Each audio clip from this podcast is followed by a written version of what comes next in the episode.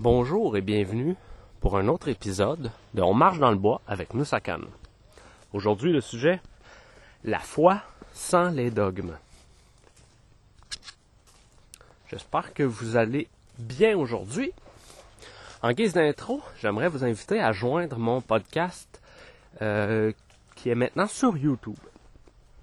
Alors vous allez trouver, euh, vous allez me trouver en écrivant podcast Nusakan et euh, pourquoi je vous parle de ça, c'est que dans le, dans le futur, je vais agrémenter euh, mon podcast de soutien visuel, hein, avec des supports visuels. Je vais, je vais mettre des images, des extraits, euh, peut-être vidéo, peut-être du texte. Et si évidemment, si vous m'écoutez sur Spotify ou une autre plateforme audio, vous pourrez pas les voir. Donc aujourd'hui, la foi les dogmes.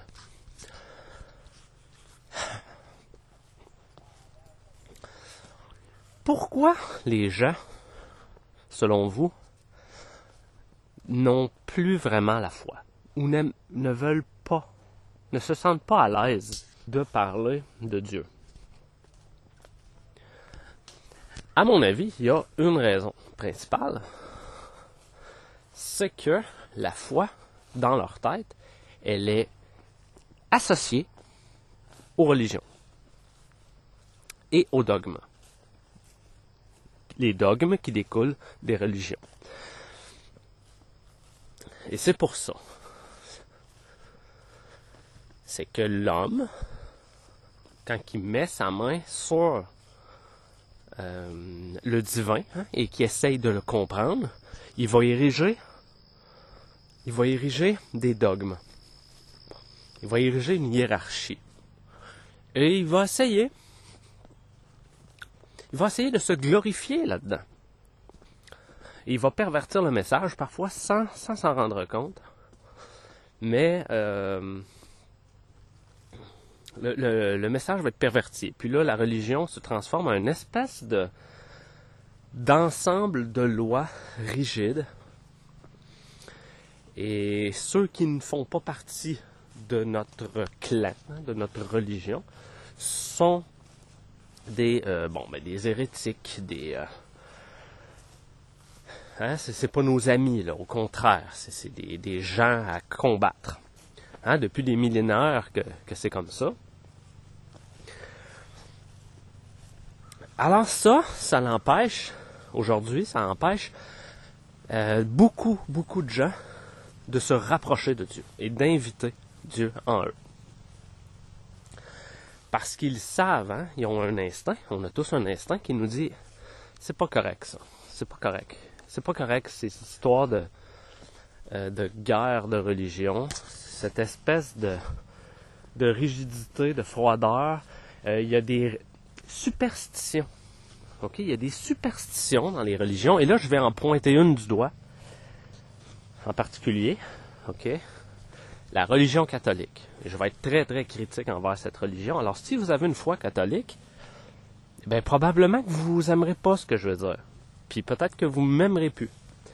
Mais sachez que moi, je dis pas ça par intérêt personnel. Je dis pas ce que je veux dire par intérêt personnel. Moi, je n'ai pas d'intérêt personnel à frapper sur la religion catholique. Non c'est pas que j'ai eu des mauvaises expériences dans le passé avec ça, puis qu'aujourd'hui je veux me venger. Pas du tout. Pas du tout. J'ai simplement commencé à m'intéresser à l'histoire de la religion catholique qui a été créée à Rome dans le temps de bon ben, l'Empire romain là, hein? Une fois que le, le, dernier empereur a été retiré là, en 476. Mais euh, là ensuite, euh, il n'y avait plus d'empereurs. Ils ont été remplacés quelques années plus tard par le pape. Et le pape, euh, je pense que à partir de 538, a eu tous les pouvoirs que anciennement c'est les empereurs qui avaient. Ça veut dire que là, le pape avait les pouvoirs civils et religieux avait tous les pouvoirs, avait le pouvoir de vie et de mort sur, euh, sur tout le monde. Évidemment, ça s'est fait graduellement. le, pouvoir du pape, c'est euh, a grandi, grandi, grandi au, fil au fil des années et il est devenu euh, il est devenu tout puissant autour du je crois c'est 12e siècle, 12 13e siècle là, il était à son à son top hein. Les papes étaient c'était du jeu sur la terre hein. D'ailleurs, ils se sont ils se sont appelés eux-mêmes Dieu sur terre. Hein? leur titre officiel, c'était le vicaire du Christ. Bon, je pense que le pape François, le pape actuel, a, délaissé ce titre-là. Mais tous les autres papes avant, euh, ont porté le, titre du vicaire du Christ. Un vicaire, ça veut dire un remplaçant. Il y en a qui vont dire c'est un représentant, mais ça veut aussi dire un remplaçant. OK? il prend la place du Christ sur la terre. Alors déjà là, on a un gros problème. Déjà, gros problème, il n'y a personne. Il n'y a personne qui a l'autorité de prendre la place du euh, Christ sur la terre. Mes amis euh, catholiques, si vous m'écoutez, il n'y a personne qui a l'autorité de prendre la place du Christ. C'est nulle part dans la Bible. Personne qui a dit, Jésus n'a jamais dit, euh, lorsque je ne serai plus là, vous nommerez nommerez un vieux monsieur et vous le, il sera mon remplaçant. J'ai jamais dit ça, c'est nulle part. OK? Alors, c'est dans la création de la religion catholique. Euh, ils, se sont donné des pouvoirs comme ça. Ils se sont fait eux-mêmes vicaires du Christ. Ils ont décidé ça par eux-mêmes. Pour avoir du pouvoir, évidemment. Et, l'histoire le prouve. Hein, quand on dit là dans la Bible qu'on les, on va les reconnaître à leurs fruits, là, que, ce soit les faux prophètes ou les. Bon, mais le fruit, hein, on va dire le, fruit de la papauté est, toxique, est poison. On le voit, l'histoire le voit. On peut même pas le nier, ça. Souvent, il y a des gens qui vont dire Ouais, mais toi, c'est parce que t'es un anti-catholique. Puis j'ai l'impression d'entendre des fact-checkers, là. Tu sais, que aussitôt que, que que tu critiques la religion catholique, là, t'es, t'es étiqueté comme un, un anti-catholique. Vous trouvez pas que c'est exactement le même, le même réflexe que dans le temps de la COVID où est-ce qu'on se faisait traiter d'anti-vax, d'anti, euh, d'anti-science, peu importe. Alors c'est le même principe. Quand on, s'intéresse à l'histoire puis qu'on dénonce la religion catholique et on dit qu'elle elle est contraire au message du Christ, ben tout de suite on est taxé euh, d'anti-catholique. Puis oh mon Dieu, on, fait donc bien pitié, on est les victimes, les catholiques. Franchement, on est capable, on est capable de critiquer la religion, puis sans se faire taxer d'anti-catholique, puis comme si on, se réveillait dans la nuit pour vous haïr, là, d'haïr les catholiques, c'est ridicule, c'est pas ça du tout. Mais c'est ça qui est arrivé. C'est ça qui est arrivé. Euh, la religion catholique a été créée dans le but de détruire les premiers témoins du Christ, de les détourner du bon chemin. Avant l'arrivée des papes au pouvoir, c'était les empereurs romains, et eux, qu'est-ce qu'ils essayaient de faire? Ils essayaient de détruire les premiers témoins du Christ par la force. Là, ils étaient ouvertement contre les chrétiens. Ils étaient ouvertement contre eux. Ils les persécutaient. Ils les ont crucifiés. Ils les ont tués. Ils les ont bannis. Ils les ont dépossédés. Il y a eu dix périodes de persécution dans l'Empire romain païen, avant l'arrivée de la religion catholique. Mais ils n'ont pas réussi. Ils n'ont pas réussi à détruire, les premiers chrétiens, hein, les, les premiers témoins du Christ. Ceux qui gardaient son message, ceux qui avaient compris, là, avaient compris son message, puis pourquoi qu'il fallait le garder à l'intérieur de nous, puis le laisser nous guider, là. Bon, ben, eux, ils ont été persécutés. Mais l'Empire romain païen n'a pas réussi à tuer tout le monde. Au contraire, le nombre de témoins, le nombre de, disciples, qu'on pourrait dire, du Christ, grandissait. Alors là, ça prenait une deuxième stratégie prenez une autre stratégie pour euh, détruire euh, les témoins du Christ. Alors, qu'est-ce qu'on a fait? Ben, c'est qu'on a essayé de les détruire de l'intérieur, en codifiant une nouvelle religion qui se faisait passer pour la, foi véritable, hein? la, foi en Jésus-Christ, mais en la pervertissant, en changeant des commandements, parce qu'ils ont changé les commandements l'Église catholique, ils ont enlevé le deuxième commandement. Le deuxième commandement qui nous disait de ne pas faire d'image gravée pour euh, vénérer une divinité. Hein? Le deuxième commandement nous dit ça. Tu, ne feras pas ça. Tu vas pas, vas pas te, t'agenouiller devant des statues là, puis euh, vénérer, vénérer des, des images. L'Église catholique a enlevé ça. Ils ont changé le calendrier. Ils ont changé le calendrier. Constantin, il a, fait passer le Passover en anglais. Je ne sais pas si c'est la Pentecôte. Mais bon, euh, il a remplacé ça par Pâques. Il a mis ça à la date qu'il voulait, là, en avril. Il a fait la même affaire avec Noël. OK, ils ont changé les temps, là. Euh, ils ont changé le jour, hein, le, fameux jour du sabbat. On regarde dans les, euh, écritures bibliques, c'était le samedi. Et eh bien, les autres, ils ont mis ça, ont changé ça le dimanche. On dit c'est le dimanche. Alors, ils ont changé, hein, calendrier et les lois. Euh, et les lois. Et il faut savoir que ça avait été prédit, ça, qu'il ferait ça dans la Bible. Quand on regarde dans les prophéties de Daniel, je pense que c'est Daniel 7, on dit qu'il va y avoir un, antéchrist qui va venir. Hein? Un, antéchrist qui va, qui va essayer de changer les lois et le temps. Alors c'est ça, c'est ça que les papes ont fait. Et ensuite, ils ont codifié dans leur religion un paquet de superstitions. Ils n'ont aucune. Il n'y a, aucun soutien biblique de ça, de leur superstition. Mais ils réussissent à tromper leurs adeptes, comme quoi c'est la vraie seule religion, puis que c'est, tout simple, c'est parfaitement euh, biblique et tout ça, mais c'est pas vrai. C'est pas vrai. Il faut savoir que, comme je disais tantôt, avant, avant que l'Empire romain change de stratégie pour détruire les témoins du Christ, l'Empire romain était païen. OK? Il vénérait plusieurs dieux. Il en vénérait des statues, des images, des... Alors, dans la religion catholique qui a été créée, c'est plein de ça. C'est plein de...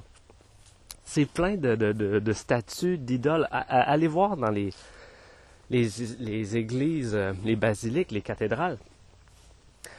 Il y a des, euh, des symboles de... Ils vénéraient le soleil le dieu soleil. Alors on a euh, sur les, plafonds des cathédrales gros, hein, un gros, euh, gros symbole de, soleil devant la, la basilique de Saint-Pierre. On a une espèce d'obélisque égyptienne. Ok, ça aussi c'est un, ça représente, c'est un, idole pour vénérer le dieu soleil. C'est un symbole égyptien en honneur euh, au soleil. Donc, tous les rites de l'Empire romain ont été conservés dans la, nouvelle religion, dans la fausse religion, religion catholique qui a été créée. on le voit même dans leur messe. Ok, leur messe, l'Eucharistie, la façon qu'ils présentent même hein, l'hostie, le gros hostie, puis il monte, là. Bon, mais c'est, ça représente le soleil et tout ça. Je vous dis pas que tous les prêtres sont au courant de ça. Mais non. Mais ça vient de là. Ça vient de là. Et ils ont inventé un paquet de superstitions, comme quoi qu'il faudrait faire, euh, faudrait participer au sacrement pour obtenir le salut. Puis c'est la seule façon d'être sauvé. Puis il faut absolument confesser nos péchés à un prêtre. Puis il faut vite le faire avant de mourir, sinon on ne sera pas sauvé. Mais tout ça, les gens ont cru à ça, mais c'est pas. C'est pas dans, le, dans la Bible du tout. Demandez-vous pas pourquoi, d'ailleurs, les papes interdisaient aux gens de posséder des Bibles. C'était juste eux qui, qui voulaient l'avoir. C'était juste le clergé, les papes qui détenaient les Bibles et ils étaient tous traduits en latin. Pour que personne ne comprenne, sauf eux. C'était interdit de posséder des Bibles et c'était interdit de les traduire dans d'autres langues. Sous peine de mort et de torture. J'invente rien là. Et ils ont inventé un paquet de superstitions. Comme je disais, euh, on parle de, de, de prier devant des statues, de prier les morts. Tu des, des, ceux qui ont canonisé d'ailleurs, hein, euh, de, de, de, prier ces, ces saints-là, entre guillemets, de prier Marie. Écoutez, je sais qu'il y en a qui, qui disent, voyons, il n'y a rien de mal à prier ma, Marie, tout ça, mais sachant que ça vient encore de la religion catholique, ça. De dire que elle, était sans péché, puis que ça doit être la, médiatrice, là, hein, l'intermédiaire entre, euh, entre les hommes et, Dieu. Dans certains cas, on a même dit que non, on ne devrait pas s'adresser à, à Jésus-Christ directement. Non, on devrait passer par Marie, qui, elle, va comme parler en notre nom à Jésus-Christ. Ils ont, ils ont comme inventé des choses comme ça. Et les gens ne savent pas que, c'est aucunement soutenu par les enseignements de Jésus et, ni même par l'Ancien euh, Testament. Ils savent pas. Et moi-même, avant de faire mes recherches, je savais pas. Je savais pas, là. Moi, je n'aimais pas la religion catholique parce que je, trouvais ça je trouvais ça bizarre, les rituels qu'ils faisaient, puis ça m'énervait, puis j'aimais pas le pape. J'aime pas le principe d'avoir un pape qui se prend pour Dieu. J'ai toujours trouvé ça ridicule, mais je comprenais pas. Je comprenais pas que cette religion-là avait été créée pour, pour détruire les, les, les, les, véritables témoins du Christ, la véritable Église du Christ. Mais aujourd'hui, ben, je comprends. Parce que j'ai ouvert les livres d'histoire. Écoutez, je suis pas, je suis pas encore, je suis pas encore un, un érudit. Je suis en train de lire mais je constate, je constate plusieurs choses. La première, c'est que tout ce que je suis en train de vous dire là, c'est pas mon interprétation. C'est les, euh, les historiens et les théologiens du 16e siècle jusqu'au 19e siècle, ils, s'entendaient là-dessus. Les théologiens, ils avaient reconnu, ils avaient reconnu la papauté, les papes de Rome comme étant l'antéchrist euh, décrite euh, qui est décrit dans le livre de l'Apocalypse comme étant la, bête. Hein, la bête là, qui monte de la mer là, avec sept têtes et dix cornes. Et puis... Ils avaient tous reconnu ça. Ils ont, ils ont, il s'est écrit des, des, des, des livres et des livres là-dessus. C'était connu. On les avait reconnus. Et là, ça faisait pas de doute aussi que la prostituée de Babylone, ok, celle qui chevauche, on la définit comme étant une femme qui chevauche la bête. Et une femme, c'est évidemment, on ne parle pas d'une femme euh, au sens, euh, euh, au, sens premier. La femme représente, une, église, hein, une religion, un ensemble, une assemblée, une assemblée de personnes. Et c'est très clair c'est très clair, elle est définie dans l'Apocalypse, euh, qu'elle est saoule, elle est ivre, avec le, elle, s'est enivrée du sang des martyrs de Jésus et des saints. Et elle est, elle est habillée en rouge, rouge écarlate, et en, violet, en pourpre. Et euh, elle a plein de bijoux puis de perles puis elle tire à sa main une coupe dorée pleine d'abominations. Écoutez, ça décrit parfaitement la religion catholique. Vous euh, sur Google Images puis écrire euh, Scarlet euh, Purple Golden Cup, puis vous allez voir, vous allez voir les cardinaux, les évêques habillés en rouge d'un côté, en mauve de l'autre. Vous allez voir la, la coupe, la coupe dorée qui est brandie par le pape. Vous allez voir les bijoux les perles sur le, chapeau, le tiara du pape. Vous allez tout voir ça. C'est de ça. C'est de ça que, que, Jésus parlait à Jean dans, dans sa vision de l'Apocalypse. Il, parlait de ça. Mais aujourd'hui, aujourd'hui, on ne se souvient plus de ça. Ils ont réussi leur coup. L'ennemi a réussi son coup à dévier le blâme, à nous dire que non, non, non, c'est, c'est pas, c'est pas de la religion euh, catholique euh, qui est question. Puis l'antéchrist, c'est pas ça. C'est pas, c'est pas la bête, là, c'est pas la papauté, c'est pas les papes. Non, non, non, c'est pas ça. C'est plutôt, euh, ça va arriver dans le futur. Ok, c'est pas, ça va arriver dans le futur. Puis euh, il va y avoir un homme qui va s'appeler l'Antéchrist, puis il va y avoir des tribulations de sept ans. Puis bon, vous connaissez peut-être le narratif actuel par rapport à ça, qu'on nous, euh, nous dit partout. Et tout le monde croit ça aujourd'hui. Et euh, bon, c'est ça. Les, tribulations vont arriver dans le futur, et blablabla. Mais on oublie que dans l'histoire, Personne n'a jamais cru ça. C'est nouveau, ça. C'est nouveau, cette espèce de, de narratif-là.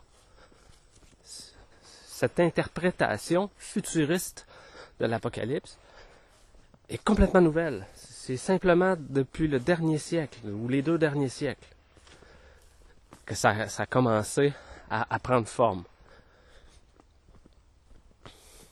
On pourra en parler dans un autre épisode, pourquoi et comment ça a commencé à prendre forme, hein, cette, nouvelle cette nouvelle interprétation. Mais avant, c'était clair. c'était- les, prophéties de l'Apocalypse et ont commencé à s'accomplir presque immédiatement après qu'elles ont été écrites euh, à la fin du premier siècle.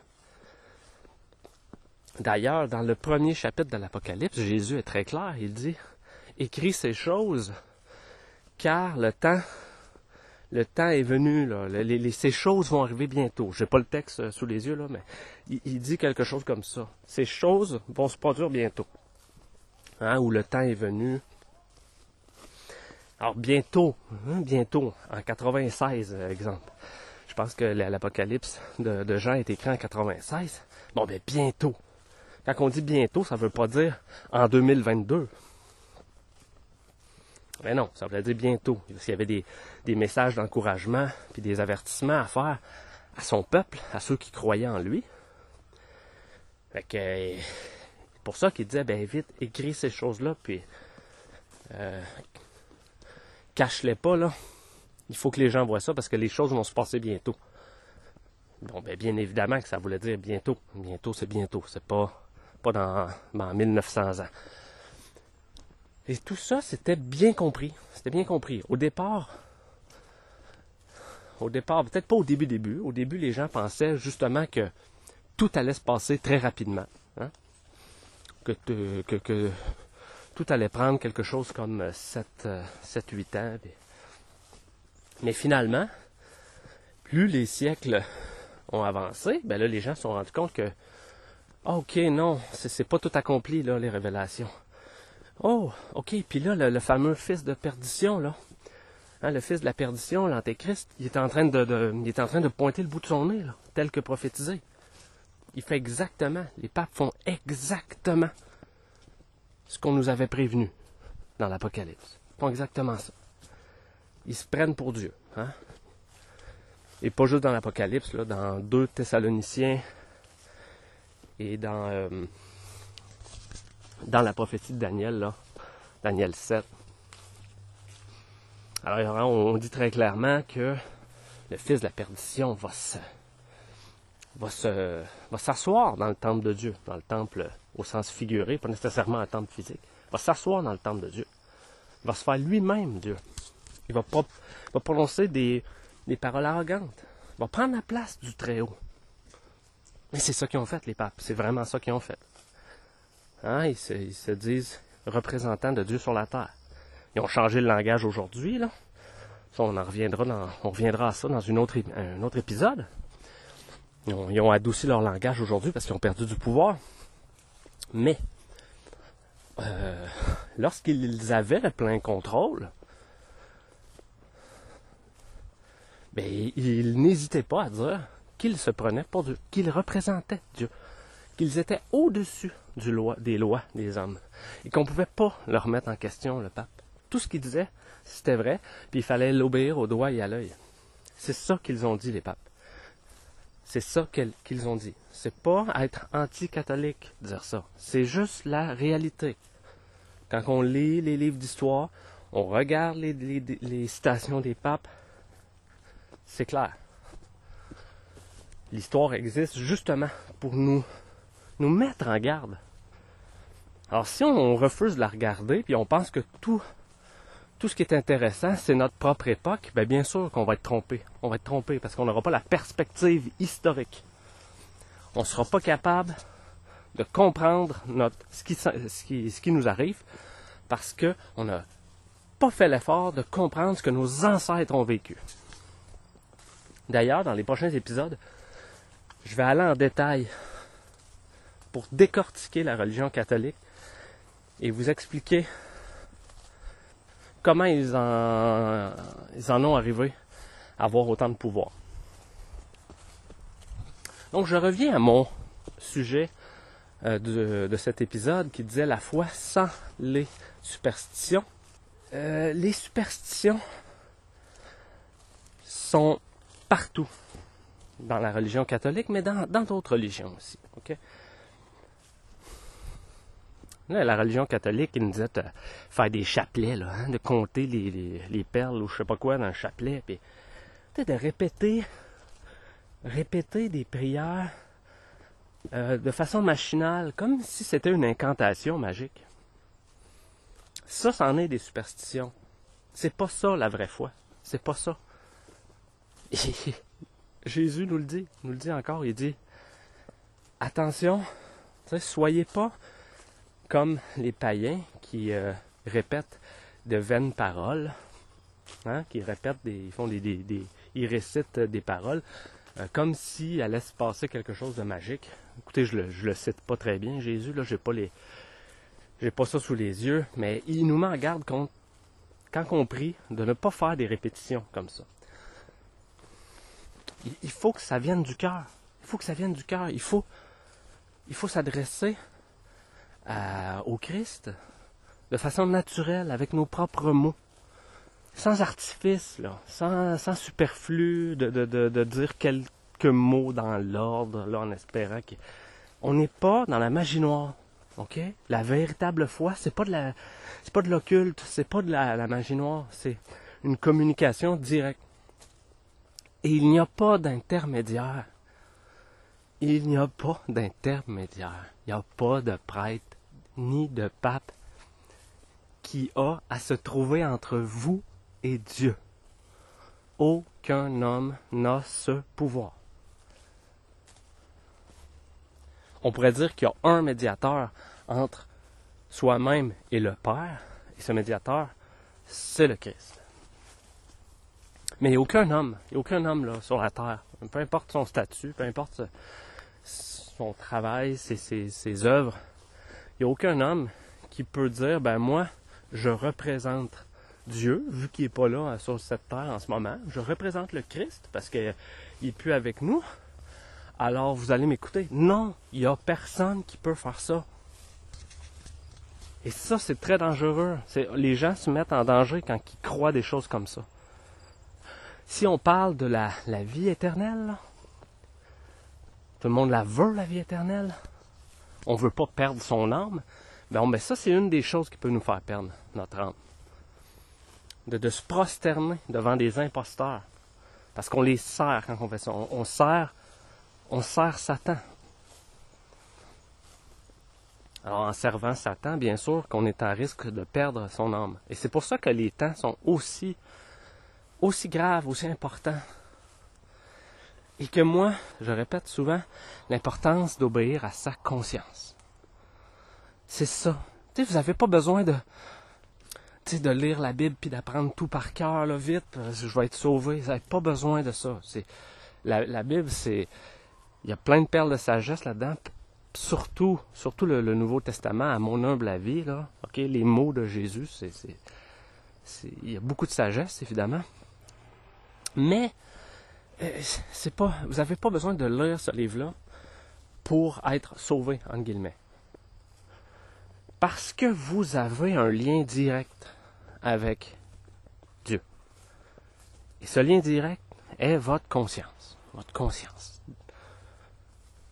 Le Christ vous parle à travers votre conscience. Et qui vous dit, oh, non, tu devrais pas faire ça. Ou tu devrais faire ça. Tu devrais aller là. Hein? Tu devrais prendre ton courage à deux mains puis aller vers là. Bon. C'est comme ça. C'est comme ça qu'il nous parle. Et si on écoute bien notre conscience, on va éviter, on va éviter tous les pièges.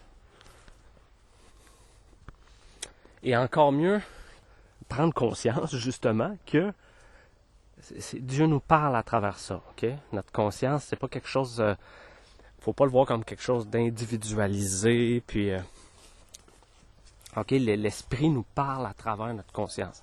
C'est là qu'on reçoit l'inspiration, les messages divins qui vont nous protéger, qui vont nous, nous, nous empêcher de tomber dans des pièges.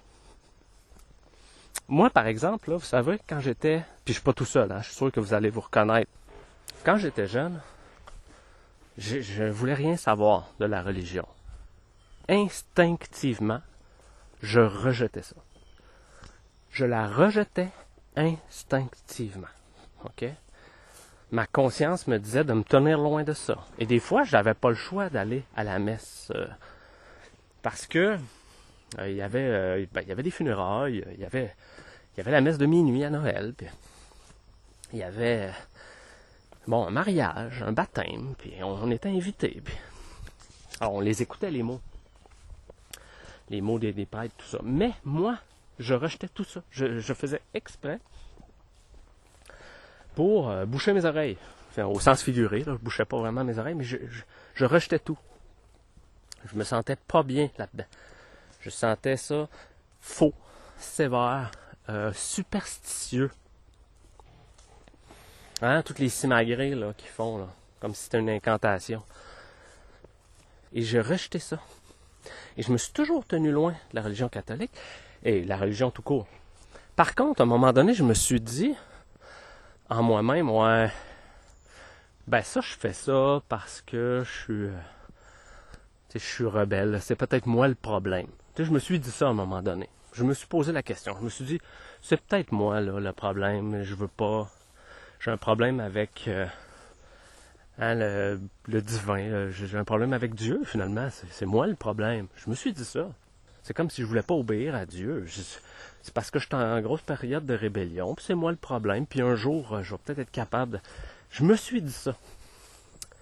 Je me suis pas dit ça. Je me suis pas dit ça longtemps. Parce que ma conscience me ramenait toujours. Ma conscience me disait toujours non, c'est. C'est pas bon. C'est pas bon ce qu'ils te disent, c'est pas bon ce qui. C'est pas ça la vraie foi. C'est pas, c'est pas ça. Alors j'ai continué d'écouter ma conscience, tout en me disant c'est peut-être moi le problème. Mais aujourd'hui, aujourd'hui là je vois très clair et je remercie, je remercie Dieu de m'avoir, de m'avoir prévenu. Et je suis fier de moi d'avoir écouté ma conscience qui me disait non. Va pas là. Ça sonne faux, ça sonne faux, ben c'est parce que c'est faux. Tiens-toi loin de ça. Et euh, je me suis toujours tenu loin de ça. Et aujourd'hui, ben, qu'est-ce que ça m'a permis de faire? Ça m'a permis de redécouvrir ce qu'était la foi à ma façon. Sans intermédiaire, sans dogme, sans superstition, sans artifice, sans rien sans menace que si je fais pas ci, pas ça, je vais aller en enfer, sans rien, rien. Et au début même, au début, je voulais rien savoir, je voulais même pas, je, voulais même pas utiliser les mots Dieu et Jésus, ok? Je voulais pas utiliser ces mots-là. Je voulais parce que c'était trop associé à la religion. Alors moi, je me suis dit, tant pis, je vais utiliser les mots euh, univers. Hein? Tu sais, là, dans le New Age, on, ça dit ça souvent, à l'univers. Bon, c'est bien correct, hein. si vous dites l'univers, en passant, je ris pas de vous, c'est correct. Mais bon, je, parlais, je parlais de l'univers, et puis de la conscience universelle, puis j'avais des mots comme ça pour euh, pour pas utiliser Dieu comme mot, hein? Pas utiliser Jésus, pas utiliser l'Esprit Saint. Mais l'Esprit, justement, est venu à ma rencontre, puis il m'a guidé tranquillement, gentiment, tout doucement, vers, le Christ. Il m'a dit, regarde, je sais que tu n'aimes pas ça utiliser ces mots-là, mais si tu, si tu veux vraiment avoir la vraie foi, là, si tu veux vraiment te connecter à la bonne place, va vers ça. Puis là, bon, ça s'est fait comment concrètement? Ben, euh, ça, s'est fait avec des, gens, j'ai entendu des gens parler, j'ai vu peut-être un, tweet à un moment donné ou un site web qui m'a un peu euh, qui m'a inspiré. On dit ouais, euh, je devrais peut-être je devrais peut-être le lire l'évangile comme il faut là. Peut-être que là je suis prêt. Puis effectivement, j'étais prêt et et là, moi, j'étais toujours très attaché à mon indépendance et je me disais, OK, là, je vais, je vais, euh, je vais me procurer euh, une Bible, puis je vais commencer à lire ça.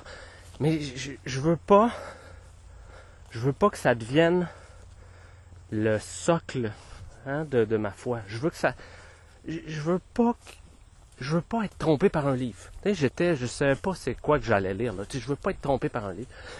Et puis le, j'ai, j'ai été accompagné justement à, à me faire confiance. C'est-à-dire à, à recevoir des enseignements directement, ok, de par, par euh, moi je dirais par l'esprit, hein, l'esprit de Dieu, l'esprit saint, qui m'a, inspiré puis qui m'a fait comprendre des choses, sans même que j'aille à lire et à comprendre intellectuellement un message euh, biblique. Et c'est comme ça que j'ai bâti ma vraie foi, ma foi. Elle, est, elle, pourrait être encore plus forte. J'essaie de la peaufiner à, chaque, à chaque jour, mais elle est forte aujourd'hui parce qu'elle est, elle vient de moi. Je ne suis pas tombé dans les pièges de la religion. J'ai pu avoir une communion directe avec Dieu qui m'a instruit, puis qui m'a guidé, puis que quand que je me trompais, puis que j'allais peut-être à, trop à gauche, trop à droite, ben il me ramenait c'est Dieu qui a fait ça. Il m'a instruit directement. Vous avez un lien privilégié et personnel, unique, avec votre Créateur, avec Dieu. Vous n'avez pas besoin d'aller voir toutes les opinions de tous les croyants pour essayer de comprendre comment ça marche. Vous n'avez pas besoin de faire ça. Vous pouvez demander à Dieu de vous l'expliquer. Vous lui demandez, en toute sincérité, évidemment, il faut être sincère. si vous avez envie de comprendre comment ça marche, ben demandez-lui qu'il vous enseigne. Puis il va vous enseigner à votre rythme, comme vous êtes capable d'en prendre. Comme ça, on ne peut pas faire fausse route. Si on est sincère, puis on veut pas comprendre comment ça marche dans le but de, de s'élever par rapport aux autres, puis de... Non, non, non. Que ça soit pur, les intentions soient pures. Vous voulez comprendre comprendre comment mieux servir Dieu, comment être plus heureux, comment faire, comment faire les choses qui plaisent à Dieu, puis qui fait quand vous devenez vraiment un de ses enfants. Bon, si c'est ça votre souhait, et puis que vous le demandez à Dieu, ben c'est sûr, c'est sûr qu'il va euh, répondre à vos prières. c'est la chose qui, va le rendre le plus heureux. Là. Et puis il va amener des personnes dans vos vies, ou des lectures, ou des, euh, des événements qui, vont vous rapprocher de lui et de la vérité. Alors c'était ça mon message aujourd'hui. Laissons tomber les superstitions, les vaines paroles, les répétitions, les répétitions de prière qu'on comprend à moitié. Non. Laissons tomber les simagrées de ce qu'on fait ça un prêtre, de, de participer à la, communion là, de l'Eucharistie, à l'Église catholique, puis, euh, puis de faire les sacrements, puis de, de, faire votre chapelet. Je pense plus que ça se fasse aujourd'hui, les chapelets, mais euh, on laisse tout ça de côté. Tout ça de côté, c'est du domaine des hommes. C'est des hommes qui ont inventé ça. Ça éloigne les gens du chemin, ça complexifie, ça brouille les, pistes. Euh, c'est beaucoup plus simple que ça. On prie en esprit et on prie naturellement. On s'adresse à Dieu naturellement, avec révérence, oui, et avec sincérité, avec humilité. Et comme ça, comme ça, la vraie foi se révèle en nous. La véritable foi se révèle. Alors pour avoir la foi, je répète là avant de conclure cet, épisode-là, vous n'avez pas besoin de religion. Vous avez juste besoin d'un cœur honnête et ouvert. Et vous l'ouvrez à Dieu et vous dites, je veux apprendre, je veux devenir meilleur, je veux faire ce qui te plaît, je veux te servir. Aide-moi. J'espère que vous avez apprécié mon message aujourd'hui. Je vous souhaite une excellente journée et on se revoit pour un prochain épisode dont Marche dans le bois avec Moussa.